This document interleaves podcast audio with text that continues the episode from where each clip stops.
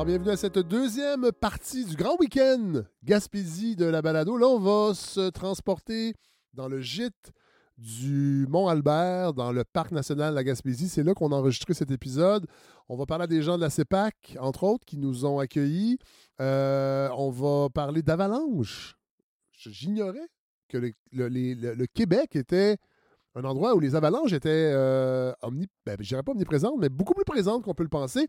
Et on va aussi parler à deux personnes qui ont natifs de la Gaspésie, qui sont partis, qui sont revenus euh, pour s'installer, pour créer un, milieu de vie.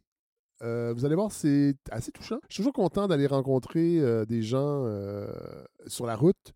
Ce sont des épisodes un peu hors série qui font du bien. Alors voilà, c'est le menu de ce deuxième épisode de, du grand week-end de la Gaspésie à la balado. On se retrouve à la toute fin.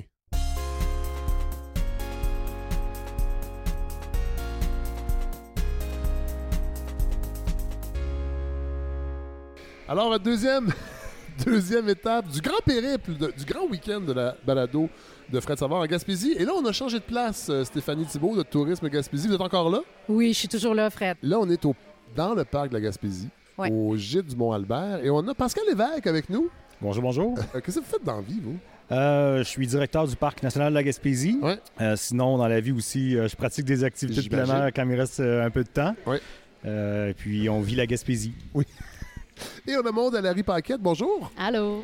Tu as rapport à la montagne aussi? Tu travailles chez Avalanche Québec? Oui, je suis responsable des communications marketing euh, avec Avalanche Québec. J'avais aucune idée. Là, je le sais je vais l'air d'un Montréalais épais. J'avais aucune idée qu'il y avait des avalanches au Québec. ouais. Et Surprise! je pense pas que je suis le seul. Non, ça fait partie de nos missions de contextualiser Ouais, qu'il ouais. y a des avalanches en Gaspésie. ouais. Ouais. Et, euh, et particulièrement l'hiver. Euh, oui. Ça arrive plus souvent, oui. Sinon, c'est des éboulements. Euh, ben, on va commencer avec Pascal, quand même, parce que euh, il faut parler du parc de la Gaspésie. Moi, c'est ma première visite. Évidemment, c'est extraordinaire parce qu'on est au pied du Mont-Albert.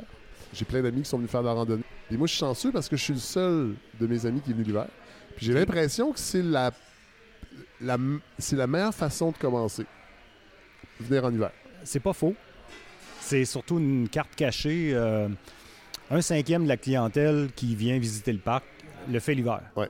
Donc, euh, on n'a pas une culture de prise de vacances au Québec, l'hiver tant que ça. est- C'est fou pour un pays nordique. C'est capoté quand même. On n'assume pas pense. notre nordicité, Ouais. on n'assume pas notre, euh, notre effet montagnard aussi euh, tout le vrai. temps, mais on est en train de le, de le mettre sur la table, de le démocratiser, de le simplifier.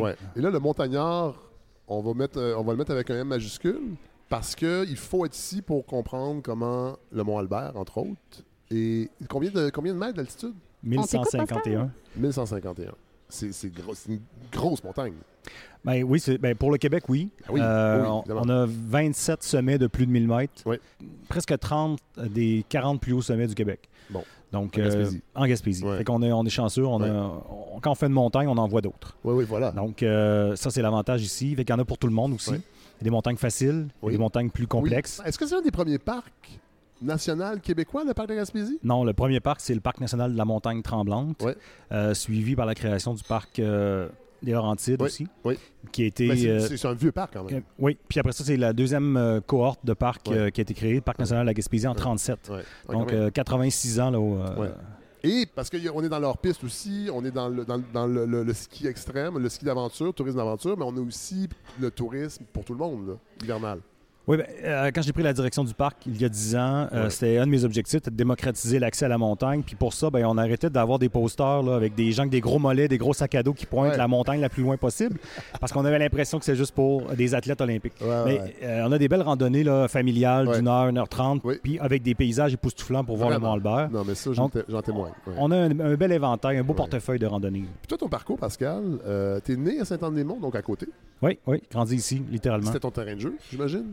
Ouais, très petit, euh, à 4 ans, j'étais en ski, ski de fond avec Ah mes ouais. parents au petit saut. Oui, oui, je me souviens, mon père me poussait avec ses bâtons dans les petites montées, que pour moi, c'était Ah les grandes, grandes côtes. T'es Là. mal aux jambes. Mais euh, ouais, ouais, je je faisais des belles siestes dans l'auto, roto. Comment t'en arrives à devenir, euh, à, être à la tête de, de- de- de- du parc? Euh, écoute, je, je suis un, je suis pas carriériste.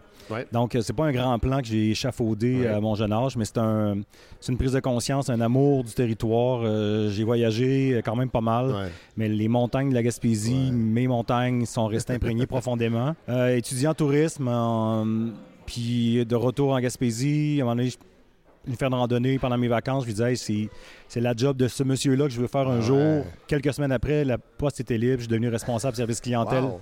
au parc ici. C'est comme, comme un destin. Ouais, ouais. Puis de fil en aiguille, euh, j'ai pris la direction du parc après ça. Mais et quand on regarde les traces qu'on a laissées derrière, ça fait un beau sentier Ah ouais. qui fait du sens. Mais quand je regardais ça face à moi, euh, je le voyais pas nécessairement. Et euh, Maude, à Larry Paquette, c'est un peu la même chose. J'ai ton, ta, ta feuille de route ici, là. Ça fait combien de pages, ma feuille de route? Ben, j'ai écrit, euh, j'ai j'ai mis en petit caractère parce que je voulais pas amener trop de.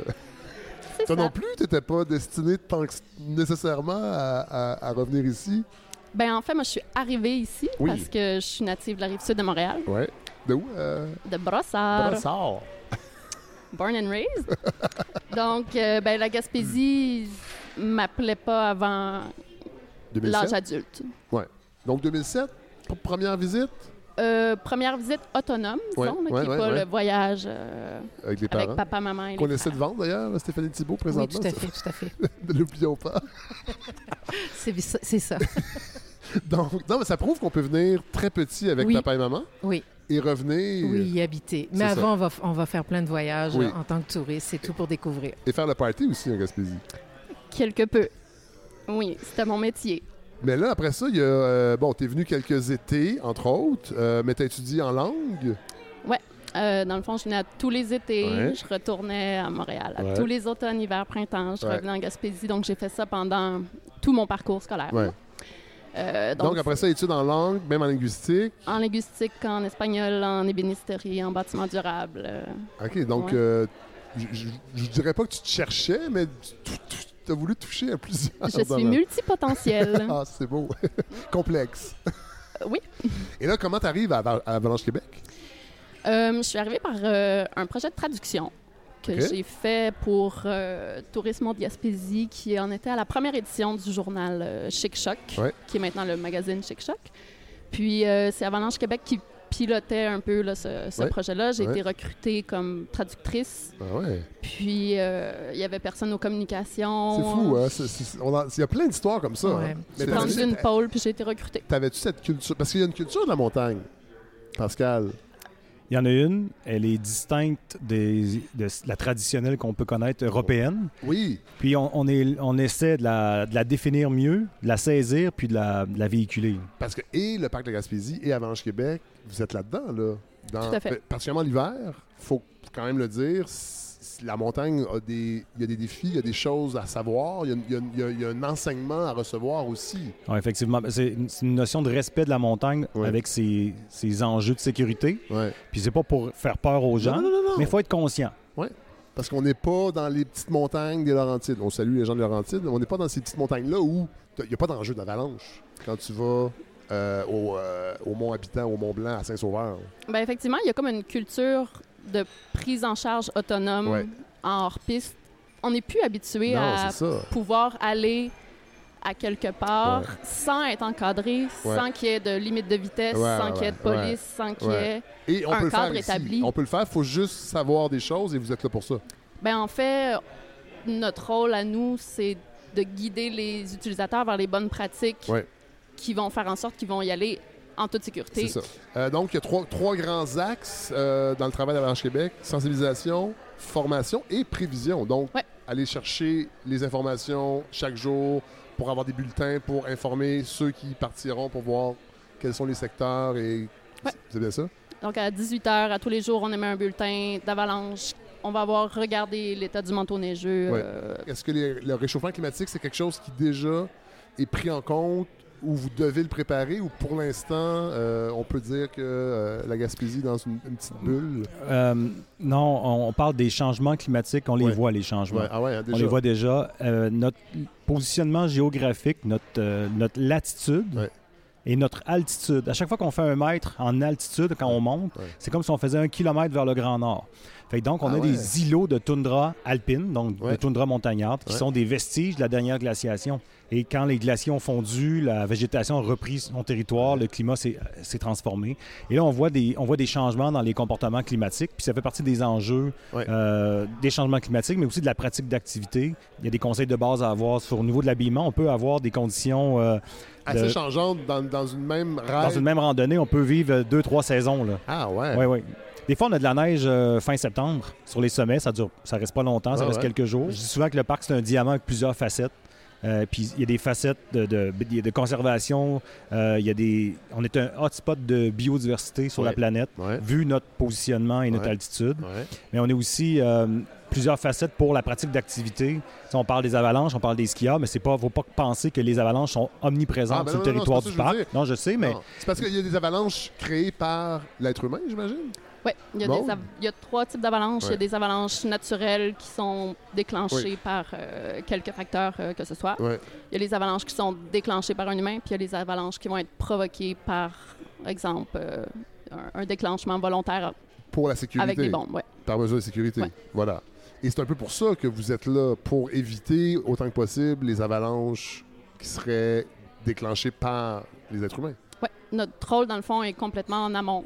Oui. Euh, on va agir en, en sensibilisation, en prévention, mais on ne peut pas empêcher que des Non, non, non, avalanches non, naturelles se déclenchent, mais on, on peut contribuer à ce que les pratiquants en, déclenchent pas, pas. et n'en sont pas victimes. Exactement. Cela dit, il y en a combien à peu près, mettons, par année, là? Euh, c'est sûr qu'on ne se fait pas rapporter toutes les avalanches, puis qu'il y a quand même une culture un peu taboue autour de ça, Ouais. parce qu'il y a de la... Il y a du shaming en bon Ah chinois euh, autour... Ben, C'est c'est une. Moi je découvre un monde. Il y a une grande culpabilisation souvent qui vient avec euh, le fait de déclencher une avalanche Ah, ben, parce que les gens se disent ben peut-être j'aurais peut-être pas dû euh, pas dû être là alors que c'est pas ça du tout Non, ça arrive il y a des facteurs humains Ouais. qui font que même les professionnels en avalanche Ouais, déclenchent ouais. des avalanches mais euh, l'année 2021-2022 il y en a eu 90 rapportés mais ça Ça, sur tout le c'est territoire québécois ou juste ici? Euh, rapporté à Avalanche Québec Ah ouais, mais non. Avalanche Québec est majoritairement en contact avec les skieurs hors piste. Mais là, après ça, il y a tout le volet Ah ouais. motoneige hors piste qui nous rapporte très peu d'avalanches, mais qui en Ah déclenche ouais, probablement plusieurs aussi. Ouais, ouais. Donc, euh, Mais- Mais ça fait partie, Pascal, de la culture de la montagne faut Oui, c'est- votre mission à la CEPAC. C'est défini sur le territoire aussi, les Ouais. sites, qu'il y, a- il y a des enjeux as- associés à ça.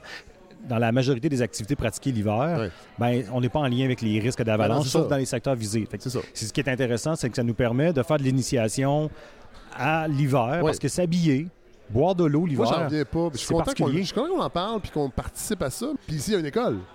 Ben, on a une école de montagne, que, concept qui a été développé, euh, ça fait date déjà de presque cinq ans. On a eu la pandémie qui nous a un peu ralenti dans notre développement, mais Ouais. c'est un, c'est un concept euh, d'école pour aider les gens à passer à la prochaine étape dans leur apprentissage. Ouais. Apprentissage d'activité, la pratique d'activité pour les rendre plus autonomes. Ouais. Donc, dans l'encadrement, Casser les perceptions que ah, j'ai pas accès à ça, moi, c'est c'est trop pour moi. oui, ou de faire une transition. J'étais un skieur alpin Ouais. euh, en centre. Ouais. J'aimerais essayer. euh, on a, des, hors-piste. on a un- des équipements de location, Ouais. on a des services de guide offerts. Ouais. On a aussi un aspect euh, école de montagne en lien avec la recherche qu'on va, Ouais. qu'on va pousser davantage. Ouais. Euh, L'an passé, on avait euh, 19 recherches Ouais. de 11 universités différentes Wow. sur différents enjeux de conservation. Ouais. Donc, Oui, parce qu'il y a une mission. diffuser ces éléments-là aussi. Il y a là. une mission de conservation avec les parcs de la CEPAC. Ben, c'est la, la mission des parcs, c'est de protéger un échantillon des 43 régions naturelles distinctes du Québec. Sur le plan physique, Ouais. géologie, euh, biodiversité. euh, donc, nous, on représente euh, les montagnes euh, gaspésiennes et aussi l'unicité euh, du Mont-Albert et des caribous sur le territoire. Ouais. Par exemple, quand je parlais de la glaciation, c'est- ben, les caribous sont restés comme sur une île Ah au ouais. sommet des montagnes de la Gaspésie. Ah Leur ouais, habitat euh, propice est en haut de 700 mètres d'altitude. On a, comme je disais tantôt, plus de 20 on a 27 sommets de plus de 1000 mètres. Donc, il y a du territoire pour le caribou. Tout cette, euh, cet univers-là de, de connaissances associé à l'école de montagne, dans la transmission de la Ouais. connaissance scientifique, la protection du territoire. Plus on apprend à connaître un territoire, plus on apprend à connaître les enjeux, à l'aimer, Ben oui. à vouloir le protéger, mais de le rendre accessible. Oui. Notre mission, primauté sur la conservation, mais quand il n'y a pas d'enjeu de conservation, puis qu'on veut, on veut offrir une pratique d'activité pour tous, ben, c'est là que le- le- qu'on joue notre, euh, notre travail au quotidien dans le développement, dans la, la- le jardinage du territoire Ouais. pour faciliter des découvertes et qu'on Oui. donne l'occasion aux gens de, de connecter avec la nature, Ouais. de le faire de façon sécuritaire, et de là le concept d'école de montagne sur le territoire. Bon, Puis, là- euh, oui, je bon. t'interrompre. Ça, c'est quand Oui. même quelque chose de super intéressant parce que quelque chose qui commence à nous parvenir euh, dans la société, c'est le fait que le plein air n'est pas nécessairement accessible à tous. Ça, c'est vrai. qu'il y a un certain niveau socio-économique requis pour avoir vrai. une voiture pour se rendre dans les parcs Ouais. nationaux. Il y a énormément plus d'hommes selon les sports Ouais. que de femmes. Il y a des, les enjeux aussi culturels. des enjeux Il y a culturels. des communautés très- culturelles oui, qui ont l'impression que c'est pas pour eux. exactement. C'est pour les Blancs au Québec? Je La sais qu'on n'aime pas parler de ça. n'est pas là encore. Non, non, c'est vrai. Puis c'est pas une question de ces gens-là ne veulent pas se mixer à nous, parce qu'on entend ça malheureusement à l'actualité chez plusieurs chroniqueurs. C'est qu'ils se- ils sentent pas que c'est à eux aussi. C'est pas dans leur patrimoine. Non, c'est Ouais, ça. ils sont peut-être pas sensibilisés au fait que c'est accessible pour eux aussi. Ouais. Comment on fait ça, Stéphanie? Euh, tu- c'est sûr que on le fait en faisant. non, mais j'imagine de la- qu'à Tourisme Gaspésie, Oui, tout à fait. le- juste sur le plan business, Plan c'est quand même business, une clientèle qu'on va aller chercher. là. Ben oui, parce qu'on va aller chercher une diversité de clientèle, on va aller chercher un bassin de clientèle euh, différent, Ouais. marché euh, aussi. Là, Ouais. Oui, même s'il y a 80 de la clientèle qui est québécoise, ben c'est important d'aller chercher une clientèle québécoise différente. Fait que oui, il y a les anglophones, mais il y a aussi toutes les, euh, les communautés euh, ethniques qu'on peut aller chercher. Puis qui... Et je trouve que oh, nos élus devraient être conscients de ça. L'immigration, l'intégration, ça passe aussi par le territoire. Puis la culture québécoise, c'est pas juste le français. Ben non, tout à fait. C'est pas juste le français, C'est aussi... marché dans les montagnes. Voilà, ça Manger fait des crevettes de matane. Mais non, mais c'est vrai. Ben, c'est une grande partie de notre Ben culture. oui. euh, Ben oui, la crevette de madame. ben, certainement. oui. Non, non, mais ça prouve que. Oui, des cours de francisation, mais ça prendrait Oui. aussi des cours euh, d'initiation à la nature, Tout à fait. disons. Tout à fait. Il faudrait aller en Gaspésie, assurément. Bon, évidemment, euh, là, on est dans le gîte du Mont-Albert. C'est pour ça qu'on entend du bruit. On est dans la partie bistrot? Oui. Voilà. Euh, nous, on est logés dans les chalets qui sont juste à côté. Il y a une espèce de petit village, je sais pas si on peut appeler ça comme ça. là, de Ouais, bon. L'offre d'hébergement ici, elle est, elle est très variée parce qu'on peut aussi venir avec notre tente puis se trouver un spot. Ben, un spot défini, oui. Oui, c'est réservé. Oui, Mais oui, on, a, oui, on a, on a la plus grande. camping, là, je Oui. veux dire, oui. On a la plus grande variété d'hébergements euh, dans les parcs nationaux parce qu'on Ouais. est le seul parc au Québec avec un hôtel. Oui, à c'est ça, l'intérieur. Oui, c'est ça. Parce que ça, c'est un fait distinctif, unique, historique. Lors de la création du parc en 1937, il y avait quatre raisons de création du parc. La première, c'était de protéger euh, les paysages, les montagnes, la rivière à saumon, la rivière Sainte-Anne, les caribous, et de relancer l'économie en Gaspésie. En 37, après la crise des Ah, ben années oui, 30, La grande crise, ben la grande crise, relancer l'économie par une hôtellerie Oui. à l'intérieur d'un parc national. On s'inspire de Banff. La notion de parc national, les, derniers, les premières traces qu'on retrouve, c'est 1906. Ça a pris un peu de temps. Oui. Il y avait des chercheurs qui venaient sur le territoire. À partir de 1844, Sir William Logan et, il fait le littoral. Il a vu le mont Logan qui Oui. s'appelait le mont Chaste. Et il est allé faire une petite randonnée, mais aussi les- les, euh, le club privé sur la rivière Sainte-Anne, Ouais. la famille Wartime, qui était euh, des, des Américains de Long Island, propriétaires d'un Ouais. club privé de pêche, qui, faisait, euh, qui faisait bonne figure dans la communauté locale, faisait travailler beaucoup de gens et qui amenait beaucoup de, de- de villégiateurs, pêcheurs. Et cette culture-là est restée de, de pêche au saumon sur la rivière voulait que Sainte-Anne. ce soit nous qui gère ça. Ben oui, avec l'arrivée euh, du Parti québécois sans faire de politique en Non, non, on va 77, faire un peu. il y a eu la, la loi sur les parcs et le, grand déclubage du territoire. Ouais. Euh, ben là, la loi sur les parcs est venue confirmer les statuts, les rôles des parcs qui existaient et la création de nouveaux parcs pour donner l'accès du territoire québécois à Voilà. la population Et là, québécoise. ici, donc, il y a une auberge. Il y a 80, euh, 80 chambres Oui. euh, avec les chalets, les- l'auberge, les, dans l'hôtel directement, puis le pavillon derrière. Ensuite, on a aussi, ça c'est comme le, le- le cœur au pied du Mont-Albert. Puis sur le territoire, on a des, on a d'autres chalets, on a huit autres chalets, euh, des refuges communautaires. À l'année, les, les- les- les refuges ou. euh, Oui, presque à l'année. Ah oui, ça c'est Le- cool, ça. Ça veut dire qu'on peut venir faire presque du camping d'hiver. Oui. Euh, ben, c'est pas Ben, du camping, là, non, parce que non, non. des tentes isolées, ça prend, termes, là. Oui. ça, ça prend des murs, donc un toit. Ouais. Ça devient rapidement un chalet ou un refuge. Oui, mais ça, si tu veux appeler ça du camping, moi, ça me dérange pas. Ben, là, là, on- je, je- je- je- je rappelle. On accepte tout le monde. C'est sûr que un Si sac de bag, couchage, c'est comme un camping. avec un poêle à bois, puis un plancher, Moi, des chaises, a des tables. Mais ça ressemble beaucoup à une tente. Aussitôt qu'il n'y a pas de machine expresso, c'est du camping pour moi. Ah, ça ben, existe, du espresso de camping. Ben, les refuges du camping Mont-Albert ont l'électricité. C'est les seuls qui l'électricité. Donc, Ouais. ta machine à café pourrait être euh, tu pourrais dans ta liste de bagages. Euh, non, mais c'est ça. Donc, il y a une offre quand même qui est Oui. grande. Oui, pa- puis on peut faire de la, de la longue randonnée pédestre, Oui. dormir euh, sur Oui. le- dans le territoire, Oui. sur des, euh, des sites de camping aménagés, plateformes. Fait que là, on est à la Belle Étoile. Et là, on parle de randonnée. Il y a, du- il y a le ski hors piste. Ah, ça, c'est euh, un grand lexique, le ski. Oui, ça, hein, ouais. ouais. Il y a du Ici- ski de fond, ici- hors piste, Ouais. route. Ici, comme- télémarque. comment vous appelez ça? On appelle... On on- on n'est pas regardant. là. Non, On fait Bon, du c'est ski. du ski euh, qu'on se comprend. Mais il y a du ski de descente Oui. qui peut être euh, de l'alpine touring, du ski d'autre route, Ouais. du ski de télémarque, Ouais. euh, du ski Ça, c'est avec les alpin Ça, c'est avec les pots de phoque. avec les pots de phoque, qui est comme une barbe de quelques jours, là, qui glisse Oui, dans un sens, mais ça. qui est rugueuse dans l'autre, qui aide les gens à avancer. Je le vois comme de la randonnée euh, à l'année, randonnée hivernale. Que Oui. ce soit en ski de fond, en raquette, en crampon. euh, Non, mais En parle, bike. ouais. Mais on parle de, démo- de démocratisation. Je trouve Oui. quand même que la raquette, pour le sport d'hiver en tout cas, là, c'est moins intense que le ski de fond. Mais c'est super accessible. Pour quelqu'un puis, qui, euh, n'a jamais fait de ski de fond, tu peux commencer à, à- à 30, 40 ans à faire du ski de fond, Oui. mais je pense que souvent tu es initié jeune. Alors que la raquette, c'est pas dur de Ouais, en louer une fois. Tu sais, on parle de démocratisation, puis je trouve que déjà que le sport de- l'hiver, et c'est pas tout le monde qui, qui se l'approprie au Québec. La raquette, je trouve que c'est une bonne porte d'entrée. Une excellente porte d'entrée. C'est à peu près 85 de la clientèle qui pratique la raquette et d'autres activités. Mais fondamentalement, c'est des raquetteurs parce que c'est facile. On marche puis on rajoute un équipement qui est la même mécanique. Mais le ski, le ski commence à aussi se démocratiser davantage parce que les équipements sont plus simples d'utilisation. On n'est Oui. plus avec le fartage là, de multicouche, Non. la, la veille avec un fer à repasser comme Non. mon père faisait. Ben, nous, on, est- on a ici la- des, des sentiers tracés pour le Oui. ski de fond. Oui. Fait qu'on a quelques kilomètres de sentiers tracés. On a aussi plusieurs sentiers de randonnée à ski qui sont balisés, pas de tracés, pas de nécessairement de tapés, mais la, la clientèle les entretienne. Fait que c'est un peu du backcountry du back- soft. Oui. Ouais. Puis après ça, il y a, le, il y a les sentiers d'accès vers des zones de glisse. Ouais. Où est-ce que là, l'objectif, c'est surtout faire de la descente. On a cet éventail-là d'utilisation des skis. Puis Avalanche Puis- Québec répète quand même souvent ce message-là, mais si on sent pas qu'on a la capacité de prendre en charge sa propre sécurité ou qu'on Ouais. trouve que la charge mentale est trop lourde, on la délègue à des guides. Il y a une super ça. belle industrie Ouais. de guidage local. ouais. Puis non seulement ils prennent la sécurité du groupe en charge, mais ils vont t'amener vers les plus belles conditions parce qu'ils savent sont où. Merci.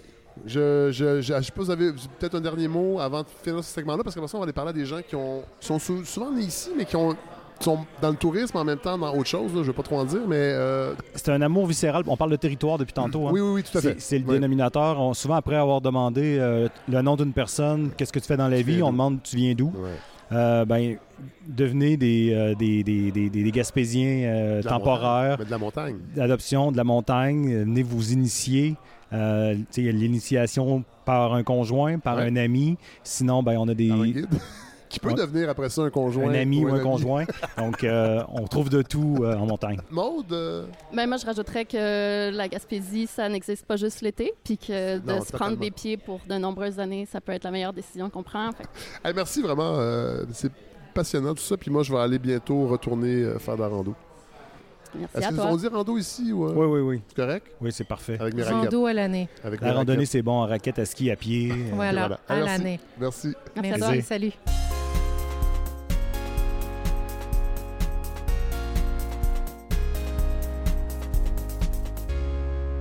Bon, on l'a entendu hier à Murdochville. Oui, évidemment, il y a tout l'aspect euh, développement d'entreprise, mais il y a aussi et surtout l'aspect parcours de vie. Et là, on a encore, je crois, des beaux exemples de parcours de vie, d'histoire de vie qui animent aussi une région comme la Gaspésie. Je vais commencer avec Emmanuel euh, Desrochers-Perrault. Bonjour. Bonjour. Bon, là, vous, à la maison, vous l'entendez pour la première fois, mais c'est avec euh, Stéphanie Thibault de Tourisme Gaspésie.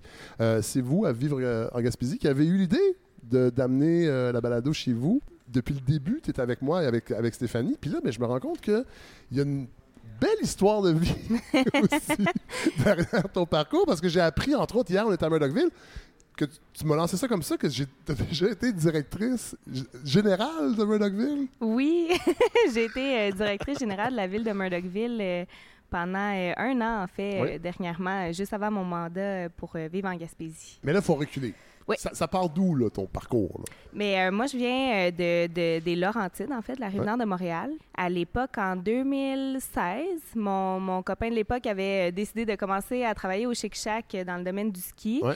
amateur de plein air. Puis, euh, je, suis, euh, je, je lui ai rendu visite pendant le temps des fêtes. Puis, il avait besoin d'aide. C'est la, la folie, là. il Et venait juste d'acheter le Mont-Méleux au Chic Ouais. Shack. Puis, c'était comme, OK, à cette heure, on gère une station de ski. Ouais. fait que... Sans trop savoir comment. Euh, effectivement. Moi, j'avais quand même un bagage dans, dans le domaine du ski là, par euh, d'autres emplois Ouais. euh, avant. Donc, je leur ai donné un coup de main. Puis, à la suite de- du, du temps des fêtes, ils m'ont proposé un emploi de gestionnaire. Ouais. Moi, il me restait une session d'université à terminer. En quoi? J'étais en entrepreneuriat, en Ouais. fait, en administration. Puis finalement, au début, tu sais, je me disais, bon, il faut que je termine mon bac, je finisse ce que j'ai commencé, tout ça. Je suis retournée euh, à Montréal après le temps des fêtes. Je suis allée à un cours. Ah ouais, hein? Puis j'ai fait, euh, on retourne en Gaspésie, let's go. Finalement, j'ai j'ai quand même complété mon bac Ouais. euh, en, en créditant euh, mon expérience euh, au travers de l'entreprise comme Ouais. un stage. J'ai fait des cours à distance, euh, des cours en condensé. Ouais. Ça fait maintenant euh, six ans euh, que je suis à Murdoch. On a aussi autour de la table Joseph Saint-Denis. Salut, Salut. ça va bien? Oui, vraiment. Propriétaire, créateur avec ton amoureuse Oui. de la distillerie des Marigots Oui, exactement. À Caplan. à Caplan, dans la baie des Chaleurs. Ouais. Et on a aussi Paul Ménard-Pelletier Bonjour, qui est en train de terminer l'allaitement de Euh, Marguerite. Marguerite qui me regarde. euh, Absolument, je fais peur au bébé, là, ça va- c'est pas si pire. Elle est, est pas sûre. Elle est habituée, son grand-père fait peur. Ah bon? Paul Ménard-Pelletier, t'es euh, installé à Sainte-Anne, c'est ça? Saint-Anne-des-Monts. Sainte-Anne-des-Monts. Et tu es avec ton père, Oui. fondateur de l'entreprise Couleur Chocolat. Exactement. Ben, on va commencer avec toi, Joseph. Euh, formation en ingénierie? Oui, exact. Université de Sherbrooke. T'es né à Caplan. Oui, je suis né à Caplan. Je me suis rendu jusqu'à mon cégep là, en restant dans, dans, dans, dans mon coin de pays, dans la baie des Chaleurs. Et ensuite, j'ai ça, j'étais à Sherbrooke, à l'Université de Sherbrooke pour faire mon bac en génie. Puis après ça, j'ai travaillé à Montréal. C'est ça. Donc, euh, Donc, l'idée, quand, euh, quand tu finis ton, ta formation universitaire, c'est de travailler dans ton domaine euh, ingénieur mécanique? Oui, ingénieur mécanique. Et qu'est-ce qui fait qu'à un moment donné, tu décides de revenir dans ton, vi- ton village natal et de bifurquer vers créer une distillerie? C'est quand même... euh, Ouais, ben c'est- un ensemble de facteurs. Ça faisait déjà un bon moment que je me questionnais sur euh, l'orientation que je voulais donner à ma, à ma vie, euh, Ouais. au-delà même de ma carrière. Euh, Ah ouais, OK. Donc, c'était... C'était pas juste professionnel, le questionnement?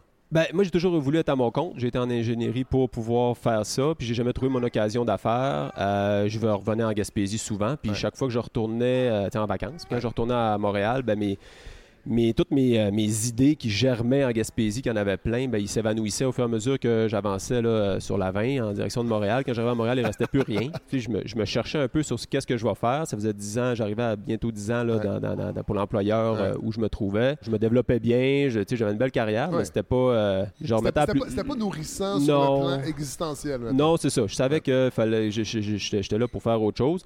Puis, euh, ben, dans le fond, nous autres, ce qui a été vraiment l'élément déclencheur, ça a été un drame là, qu'on a vécu où euh, on, a, euh, on a perdu un enfant Ah à la naissance. Euh, on, ça a été quelque chose qu'on a vraiment. C'est ça. Fait qu'on a vraiment vécu notre, notre deuil.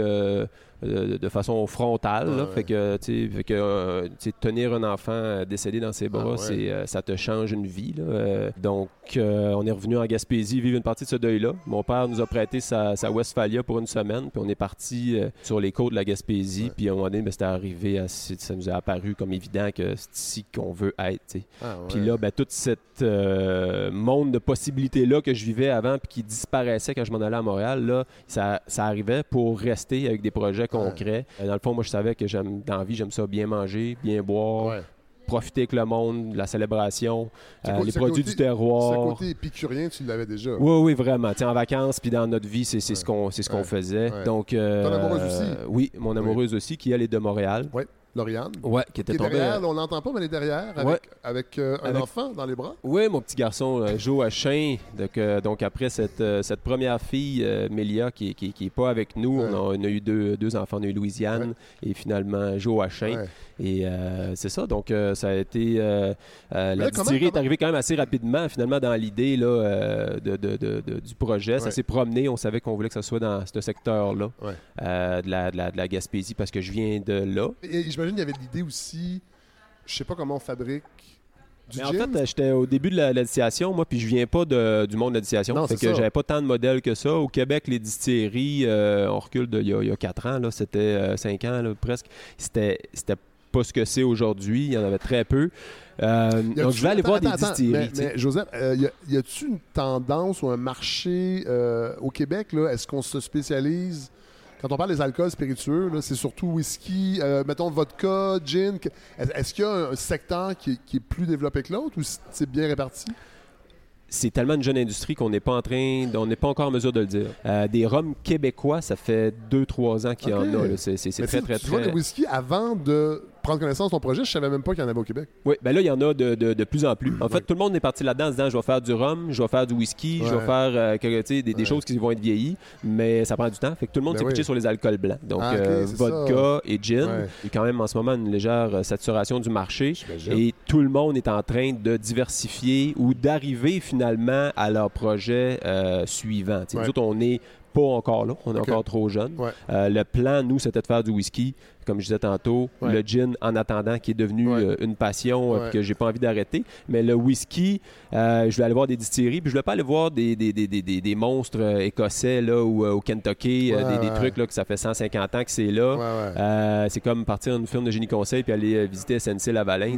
C'est, pas, Ben, à ma, c'est pas, c'est pas à ma portée. tu sais. Ouais, c'est ça. Tu sais, non, mais c'est autre chose. tu sais, Oui, c'est jamais ça. Il j'atteindrai manque ça. quelques étapes Non. pour ab- Ouais, arriver à ça. là. Tu avec SNC Lavalin, des fois, c'est peut-être une bonne affaire. Ouais, quel mauvais exemple. Ouais, c'est dommage. Ouais. Non, ils ont- ils ont fait des belles choses. Non, mais je comprends ce que tu veux dire. Fait Donc, Seattle. Donc, euh, l'État de Washington, Ouais. en fait, c'est Ouais. un État où il y a, euh, le, le- le marché ressemble à ce, au- à ce qui est le Québec euh, maintenant ou dans 2-3 ans. Donc, euh, plusieurs distilleries, quand même assez jeunes, Ouais. euh, qui, ont, euh, qui, ont, qui, ont- tu sais, qui se rappellent de leur début, Ouais. Qui sont pas trop gros. tu sais, Fait que vraiment des projets qui sont portée. Je peux aller en voir des un peu plus petits, des un peu plus gros. Fait que c'est ça que, ce qui m'a- qui m'attirait là-bas. J'imagine qu'il y a une idée de, de, de, de, de collégialité, qui sont contents que tu viennes. Oui, euh, que ils tu ont fais le temps. de la gang. Je rencontre les boss Oui, à ça, chaque place que je vois parce qu'ils sont encore petits, comme Ouais. quelqu'un qui vient chez nous pour visiter. euh, C'est moi qui rencontre la plupart du temps. Euh, puis je suis arrivé là-bas, puis c'est ça, j'ai rencontré euh, une distillerie en, en- en particulier qui s'appelle Copperworks, qui ont une philosophie de fabrication de whisky qui est vraiment différente, euh, qui, qui m'a beaucoup parlé à l'ingénieur en moi, puis au, à l'épicurien en moi, là, qui est vraiment de mettre au centre la saveur. Parce que dans le whisky, il faut dire que souvent, l'objectif premier, c'est le rendement. Donc le maximum d'alcool, tu peux sortir avec Ah ouais, hein? un kilo de. Ouais. Euh, puis après, tu te demandes comment tu peux améliorer le goût. Ouais, c'est ouais, c'est ouais. beaucoup ça. OK. Euh, Puis là, ben, ça, je pense que c'est bon pour les énormes distilleries. Moi, je peux pas rivaliser avec le rendement Non, avec les non, gros. non. Je peux rivaliser au niveau de la saveur, par Ah exemple. oui. Puis c'est c'est ça le pari que, que je fais. Puis ça, ça vient impacter plein de décisions dans la fabrication du whisky où je suis radicalement à l'opposé de ce que tous mes collègues font. Et euh, c'est ça qui est le fun en distillation, c'est que c'est comme, euh, c'est comme en art. Il y en a qui peinturent au pinceau, d'autres à la spatule. Puis tout écoute, euh, les deux sont beaux. Tout puis, il y a de la place pour tout ça. L'important, c'est de faire quelque chose qui correspond à ce que moi j'aime, ce que j'ai envie. Ouais. Puis c'est ça, cette rencontre-là qui est à Copperworks, à Seattle, euh, était vraiment très, très, très significative. Parce que, tu sais, depuis toujours, moi, je suis celui qui s'en va en randonnée, puis euh, qui, qui bouffe des affaires, puis qui sait que l'écorce en arrière de ça, ça goûte sucré, puis Ah, que ouais. telle affaire, puis on est dans le temps du bourgeon de. Fait que c'était déjà un peu en moi. J'ai des herboristes dans les, des amis proches de la famille. Ouais. Donc, euh, quand je suis arrivé à faire un gin, je me suis rendu compte que c'est tout ce pan-là de mon, mes intérêts qui pouvaient être exploités. Wow. Euh, un gin, c'est vraiment plus comme de la cuisine qu'un trip de distillation, Ah ouais, contrairement hein? au whisky. Ben, c'est des, aromates, hein, c'est aromatisé, donc on met une pincée de ci, une pincée de cela, euh, des épices, des herbes, qu'on contrôle la saveur n'y comme de- ça. il y a pas de- a- a pas vieillissement. On fait une... Non, Non, pas mais vraiment. contra- contrairement au whisky où Non. on sait que Non. c'est obligatoire, puis après ça, Ouais. il y a des, des degrés différents, il y a des années. Non, c'est un vont- alcool blanc, fait Ouais. qu'on le produit, puis il est prêt à consommer là, dans les quelques semaines qui suivent. Ouais. Fait que c'est vraiment Fait de que, la chimie. fait que là, j'ai vraiment pu pouvoir me, me, me réapproprier ces connaissances-là que j'avais, puis aller encore plus loin là-dedans, Ouais. ce qui m'intéressait vraiment au niveau de ces plantes-là. Je suis en train de découvrir plein d'affaires encore. là. Mais, mais quand même, tu sais, Caplan, c'est c'est c'est loin. Ça dépend de la perspective. Oui, je sais. Mais on Ça dépend du pars d'où. Oui, c'est ça. Oui, je sais, je sais que quand on est en Gaspésie, la région éloignée, c'est Montréal. Mais, euh, mais, mais reste que il faut, la- faut, faut que ça vive. Faut, faut, faut financièrement. Je sais que Lauriane, je crois, avait une formation de gestionnaire. Donc, c'est c'est elle qui a amené un peu le côté comment on, on bâtit la compagnie Parce qu'avec une bonne recette, c'est pas garanti que ça va fonctionner. Il faut, faut...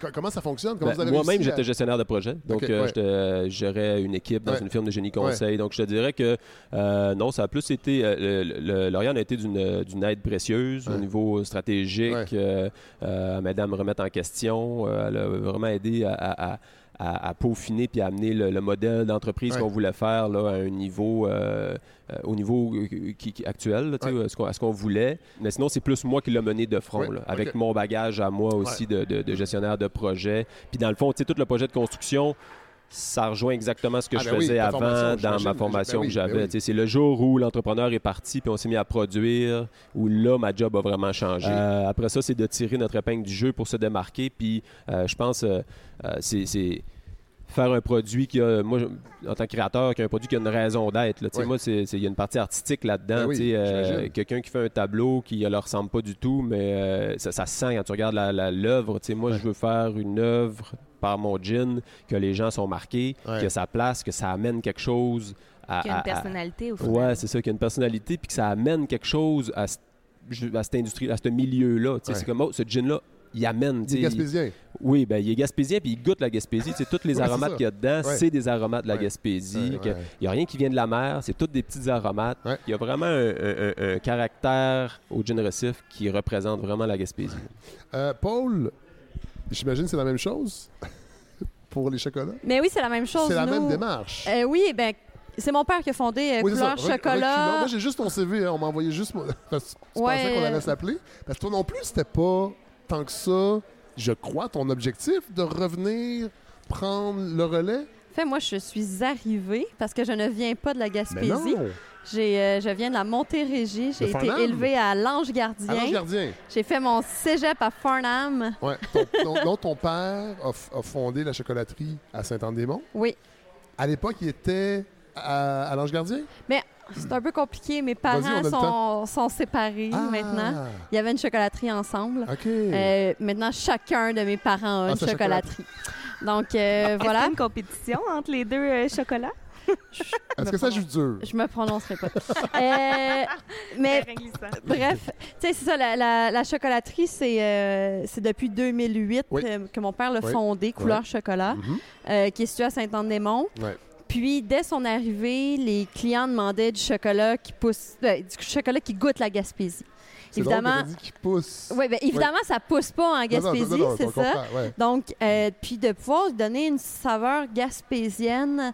euh, Comment on fait pour du ben- chocolat? Ben, c'est drôle parce que pour l'alcool, sachant que, ben, on le sait, c'est des herbes, euh, bon, on en trouve, euh, Mm. on en trouve en Gaspésie, bon, euh, alors que le chocolat, ben, ça part d'une- fève qui pousse pas ici. Non, ça pousse entre les deux tropiques partout sur ça- le monde. Mais le, le chocolat, c'est aussi c'est un tableau sur lequel on peut y ajouter les, les aromates qu'on désire. Puis, ben, on- quand on pense en Gaspésie, on peut penser à la morue séchée salée.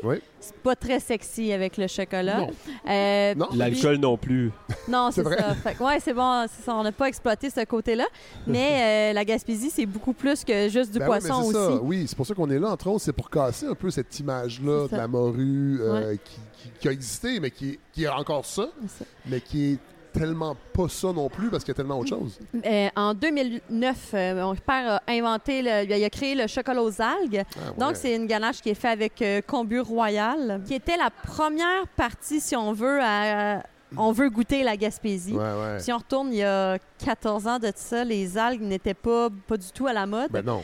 Ça, devient tendance, les algues, Oui. donc on est maintenant cool avec notre chocolat aux algues. Wow. Mais euh, quand on l'a parti, on était un peu fou. Puis ensuite de ça est venue une rencontre avec euh, Gérard Mator de Gaspésie Sauvage. Oui. J'imagine, euh, Joseph, que tu collabores. J'ai euh, eu cette même rencontre. Voilà. avec euh, Gérard, euh, un Belge, Ouais. euh, 100% importé, Ah ouais. euh, avec sa Ben, femme. on entend souvent ça. C'est ça. Non, mais le- cette Et- idée de des gens venus d'ailleurs et qui. Bon, continue, Mais- mais ça, ça me fascine, moi, ça. Ce qui est ironique de, de- de Gérard Mator, en fait, c'est que lui a une, a une parcelle de terrain, il est dans le bois à Douglastown, euh, Ouais. sur le bout du monde. Ouais. Et c'est un Belge qui vient montrer aux Québécois qu'est-ce qu'il y a dans notre forêt, Ah ouais. qu'est-ce qu'il y a à manger, qu'est-ce qu'il y a d'intéressant. Et ça a été cette rencontre-là où est-ce que mon père est parti avec plein d'étin- d'étincelles dans les yeux, Ah ouais. trop d'idées dans la tête. Ouais. On a travaillé sur différents chocolats. Maintenant, on a nos chocolats forestiers, nous. C'est vraiment le, le produit qui fait la renommée de l'entreprise. On a deux collections. Oui. Donc, on parle de chocolat euh, au sapin, au carvi, au peuplier. Mais là, on n'a pas parlé de ton parcours tant que ça, parce Ouais. que oui, donc tu fais ton, ta, ta formation élémentaire, secondaire à Farnham, Ouais. ange gardien Farnham. Tu t'en vas au cégep Antique? Ouais. Formation, ce qu'on appelait à l'époque sciences humaines sans maths, ça se peut Non, en fait, c'est écrit sans mention. C'est parce que j'ai fait un deck en radiologie. Parce que moi, je voulais 6 ans, tout petite, je voulais être euh, chirurgienne cardiaque. Ah ouais? Jusqu'à ce que je dissèque une grenouille en secondaire 2 et je tombe dans les pommes. Fait que là, tu te rends compte que c'est pas tout à fait pour toi? J'ai cancellé le projet. Fait que ça a viré en pharmacie, en radiologiste. Pour me dire, fuck, ça me tente pas d'aller à l'école. Et là, et là tu t'en vas en Beauce? Non, mais l'école d'entrepreneuriat, c'est récent, là. Euh, c'est, euh, oui, l'année passée, enceinte de 32 semaines. C'était un séjour intensif, par contre. Euh, merci, c'est un séjour intensif. J'avais été sélectionnée avec quelqu'un de la Baie des Chaleurs aussi qui avait été sélectionné. Ouais. Euh, C'était avec le secrétariat de la jeunesse. Et puis, euh, il nous briefait, remplissait d'idées, de monde à refaire. Ouais. euh, en deux jours, c'était vraiment très intéressant. On se ramassait avec des entrepreneurs de partout au Québec. C'était super motivant. Puis on revient avec des outils supplémentaires dans Ouais. notre coffre d'outils. Parce que, ben, comme on a pu le voir, j'ai pas tant étudié pour Non. être euh, ni faire du chocolat, ni être une très grande gestionnaire. Moi, j'ai aussi de famille entrepreneur. Oui. Puis quand je me suis ramassée dans le secteur médical, j'ai fait comme il y a pas de possibilité de bâtir, de construire, de mettre ta couleur là-dedans. Faut que tu fites dans ce qui Ouais. est proposé. Pas ici, peut-être Puis ailleurs. je là. fitais pas. Ouais. Fait que, Et, là, et- arrive quand ce déclic-là de dire Ah, mais je vais revenir, euh, 2014. je vais aller à la chocolaterie. Non, j'ai euh, appelé mon père pour lui dire que je lâchais l'école. Ah ouais? Je m'en viens dans deux jours. Ah ouais. Je suis arrivée en 2014 Ouais. et je ne suis jamais repartie. Moi, je suis arrivée en plein hiver en plus. Paul, une chocolaterie de création, en tout cas, de, qui est quand même, tu sais, vous faites pas du chocolat de Pâques industriel. Moi, je viens de Saint-Hyacinthe, il y avait la comète qu'on appelait, là, à- Ouais, non, on n'est pas chocolat comète. chocolat Allen, tu connais? Ouais. Bon, c'est ça. Euh, comment on arrive à tirer son épingle du jeu dans une, dans une, une petite ville? Comme Sainte-Anne? C'est con, là. je- parce que, là, évidemment, vous, vous vendez en ligne énormément. là. C'est pas, c'est pas juste... C'est pas basé sur le tourisme, Ben, votre chiffre d'affaires. J'imagine en partie, mais... Il y a une partie que oui, parce qu'inévitablement, oui, l'été, on a fait.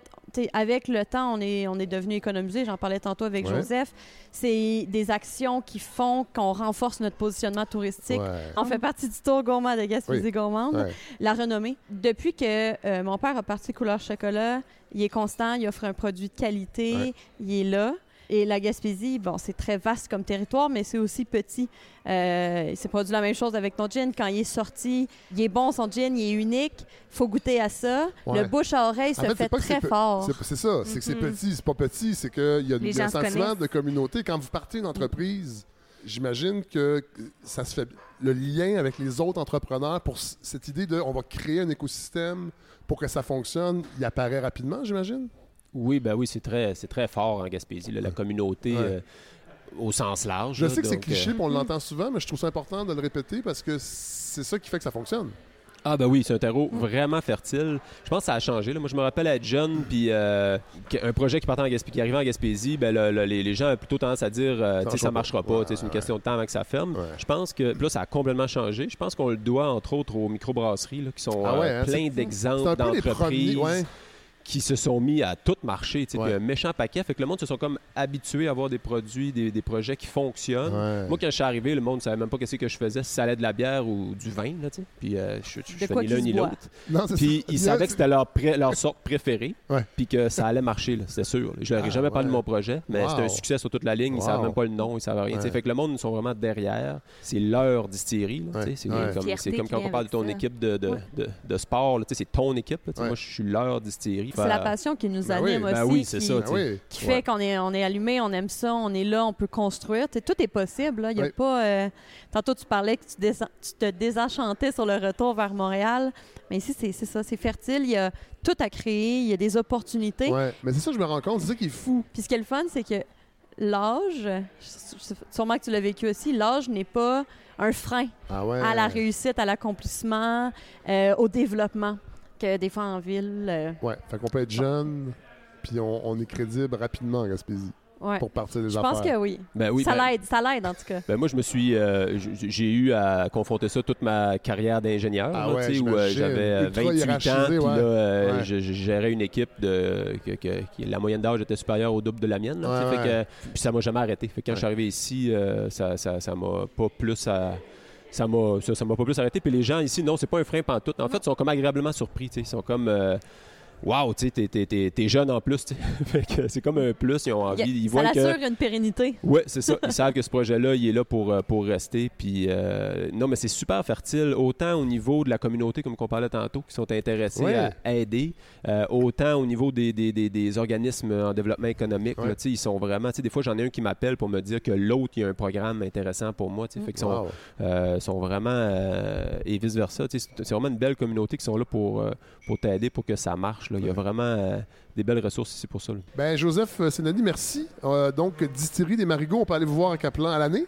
Oui, à l'année, on est ouvert à l'année. Nous autres, on a une belle activité euh, d'hiver à faire. là. Ouais. On parle de tourisme d'hiver en oui, Gaspésie. oui, oui, oui. La distillerie est ouverte. euh, C'est-tu votre période euh, plus relax l'hiver? c'est sûr que c'est plus relax. Donc, Ouais. t'as plus le temps de parler au monde. Ah, exactement ça. C'est VIP. Tout le monde est VIP. Ah ouais, c'est ça. Mais, avant d'arriver à Caplan, on arrête à Saint-Anne-des-Monts.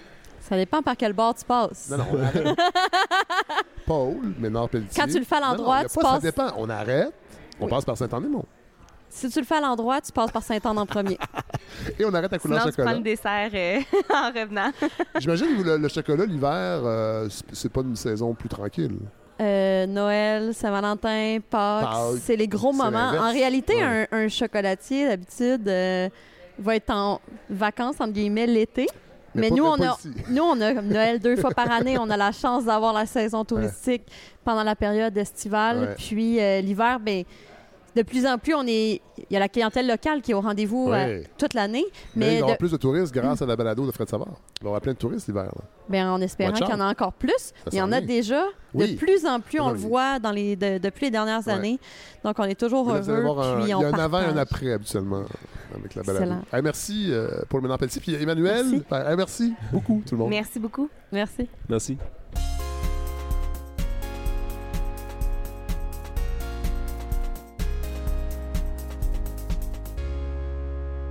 Voilà ce qui conclut ce grand week-end euh, de la Gaspésie à la balado. Hey, merci à Stéphanie Thibault de Tourisme euh, Gaspésie et merci à toute l'équipe de Vivre en Gaspésie. C'est avec eux que j'ai organisé, j'ai planifié euh, ces deux épisodes-là. C'est eux qui m'ont beaucoup, beaucoup aidé à m'orienter vers les bonnes personnes. Merci pour la confiance aussi d'avoir décidé de faire appel à la balado pour ce partenariat, pour convaincre les auditeurs et les auditrices d'aller faire un tour cet hiver en Gaspésie. J'espère que ça vous a donné le goût. Euh, moi, c'est certain que je vais y retourner. Euh, et euh, le réseau des parcs, la CEPAC, entre autres, c'est vraiment un joyau. Puis je, vous invite, là, la CEPAC n'a pas rapport directement dans ces deux épisodes-là. là. Je le fais vraiment à titre plus personnel, moins producteur de la balado, mais utilisateur des parcs de la CEPAC, membre de la CEPAC, je vous invite à acheter votre carte annuelle et de profiter de ces joyaux qui sont partout au Québec et qui sont euh, accessibles hiver comme été, quatre saisons. On peut faire vraiment une foule d'activités et je trouve qu'ils sont un peu sous-estimés. On n'y pense pas assez à fréquenter les parcs euh, de la CEPAC. Voilà, c'était mon ma petite parenthèse CEPAC. Merci à Communauto encore une fois. Euh, là, je peux pas vous dire que j'étais euh, peut-être le premier à aller au Parc national de Gaspésie en Communauto. C'était pas vrai. Parce que quand on était là, il y en avait d'autres qui étaient là pour, pour, pour ce, périple. Donc, merci vraiment, partenaire qui est avec moi depuis le début. Belle, belle et grande fidélité que j'ai avec Communauto. Transporteur officiel de la balado. Hey, bonne semaine tout le monde et nous, bien sûr, on se retrouve la semaine prochaine dans vos écouteurs, dans vos oreilles. Salut, bonne semaine.